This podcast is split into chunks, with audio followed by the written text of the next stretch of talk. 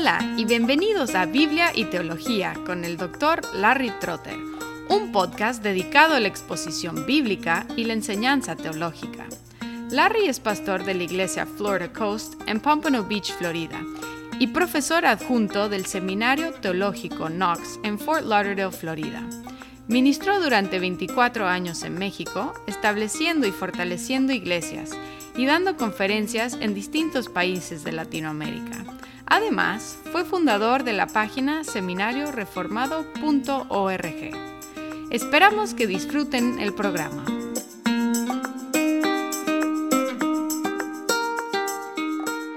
Hola y bienvenidos al primer episodio de Biblia y Teología.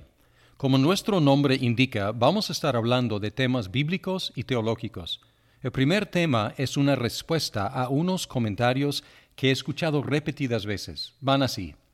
No podemos saber qué dice la Biblia, pues es un libro antiguo que ha cambiado mucho durante los siglos y se ha traducido muchas veces. Por lo tanto, no podemos saber qué dijo originalmente. Y aparte de estos comentarios, los cristianos que creemos que la Biblia es la palabra de Dios, podemos tener la pregunta de cómo nos llegó la Biblia.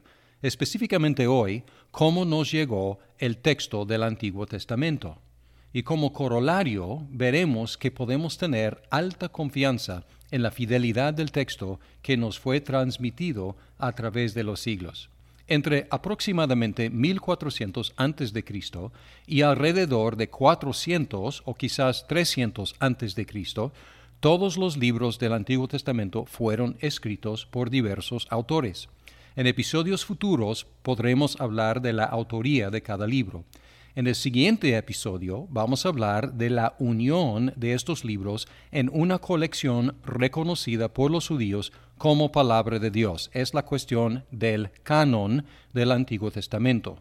Pero hoy vamos a hablar de la cuestión de la transmisión del texto después de su unión en una colección. Es decir, vamos a hablar de cómo nos llegó el Antiguo Testamento. Y para hacer esto regresamos a aproximadamente 3.500 años hacia atrás y encontramos que ya existía el alfabeto y estaba en uso en Siria y en el Medio Oriente, en Palestina, desde entonces. Por lo tanto, por lo menos desde el tiempo de Moisés, los hebreos eran capaces de escribir. Y cuando escribían, solo utilizaban consonantes, algunas de las cuales a veces indicaban cómo vocalizar las palabras. Luego se introdujeron las vocales en el hebreo después del quinto siglo después de Cristo. Y el sistema en uso el día de hoy se introdujo a finales del octavo siglo después de Cristo. Es decir, durante muchos siglos solamente utilizaban las consonantes. Uno podría preguntar, ¿cómo podrían entender el texto si no tenía vocales? Pero les invito a hacer un experimento.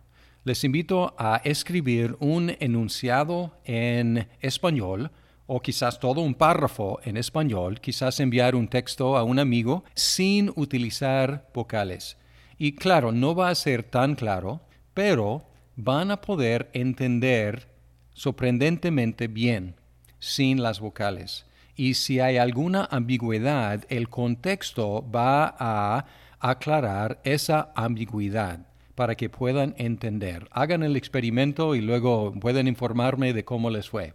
Ahora, durante los dos siglos antes de Cristo, los soferim eran los escribas que tenían el encargo de transmitir el texto del Antiguo Testamento. Su nombre refleja su práctica de contar las letras del manuscrito para asegurar la exactitud de las copias. Es decir, cuando copiaban un manuscrito, no solamente contaban palabras, sino también las letras para asegurar que el nuevo manuscrito, la copia, era una exacta réplica del antiguo manuscrito. Luego hubo un movimiento durante el segundo siglo después de Cristo para establecer el texto autoritativo del Antiguo Testamento. Es decir, los cristianos estaban utilizando el Antiguo Testamento como su libro Y los judíos en respuesta querían decir, no, es nuestro libro y queremos definir cuál es el texto correcto de nuestro libro en respuesta al uso de los cristianos. Y los escribas copiaban los libros, notando lugares donde había variantes, porque a veces de manuscrito en manuscrito había diferencias leves y los escribas copiaban estos manuscritos, pero notaban cuando encontraban algunos pequeños variantes en los diferentes manuscritos. También hicieron el favor de dividir los libros en versículos. Y después de los escribas tenemos un grupo muy importante llamado los masoretas, y la palabra masoretas tiene que ver con la palabra transmisión, los transmisores. Y ellos hicieron su trabajo teniendo custodia del texto hebreo entre 500 y 1000 años después de Cristo. Y lo que hacían era copiar los manuscritos y preservarlos y contaban los versículos, las palabras y las letras de los libros e hicieron sus comentarios sobre los variantes. En el margen no pusieron sus comentarios en el texto, sino al margen hicieron comentarios sobre variantes y así empezaron a practicar lo que se llama la crítica textual. La crítica textual es tema para otro episodio, pero la crítica textual es la ciencia o el arte de comparar manuscrito con manuscrito, tratando de determinar cuál es el texto más original. Y su texto se llama el Masorético. Los trabajos de dos familias de masoretas, las de Ben Aser y las de Ben Neftalí, se combinaron en el texto que se convirtió en el Textus Receptus de la Edad Media. Textus receptus, el texto recibido. Y luego, con la inventa de la imprenta, la primera edición impresa se publicó en 1488. Y luego hubo un primer Antiguo Testamento rabínico que se publicó en 1516 y 17.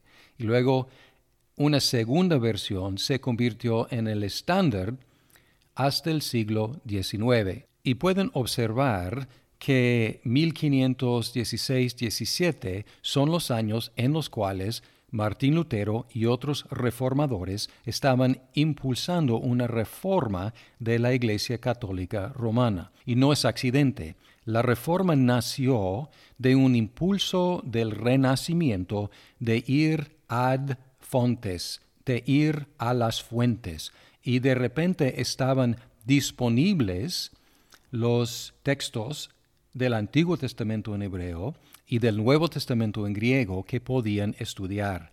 Y estudiando las fuentes, el Antiguo Testamento en hebreo, el Nuevo Testamento en griego, empezaron a encontrar discrepancias entre las enseñanzas bíblicas y las enseñanzas y prácticas de la Iglesia Católica Romana. Y así nació la Reforma Protestante. Ahora, los manuscritos más antiguos que utilizaban los masoretas, es decir, los manuscritos más antiguos que nosotros tenemos, eran de aproximadamente el año 900 después de Cristo.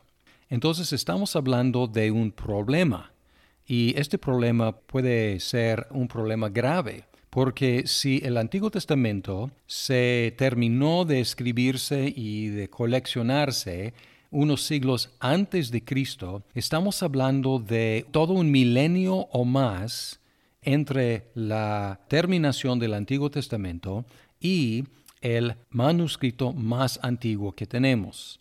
Es decir, esta inquietud acerca de la fidelidad del texto que tenemos puede ser algo muy grave, pero algo pasó. En la providencia de Dios hubo un gran descubrimiento en 1947.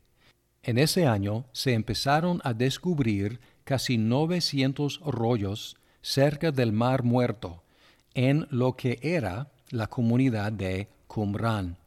Y los arqueólogos y los paleógrafos han fechado los rollos entre 250 años antes de Cristo hasta 70 años después de Cristo, haciéndolos hasta un milenio más antiguos que los otros manuscritos más antiguos existentes en ese momento. Y todos los libros del Antiguo Testamento están entre los rollos, excepto Esther. Los rollos contienen otros libros también, además de los libros del Antiguo Testamento. Y la mayoría es de pergamino, es decir, de cuero, pero algunos son de papiro de una planta. Aunque hay diferencias entre el texto masorético y los rollos del Mar Muerto, estos confirman el cuidado que los soferim antes de Cristo, los escribas después de Cristo y los masoretas entre 500 y 1000 años después de Cristo ejercieron en la transmisión del texto. Por lo tanto, podemos tener alta confianza en el texto del Antiguo Testamento como fiel manifestación de los escritos originales.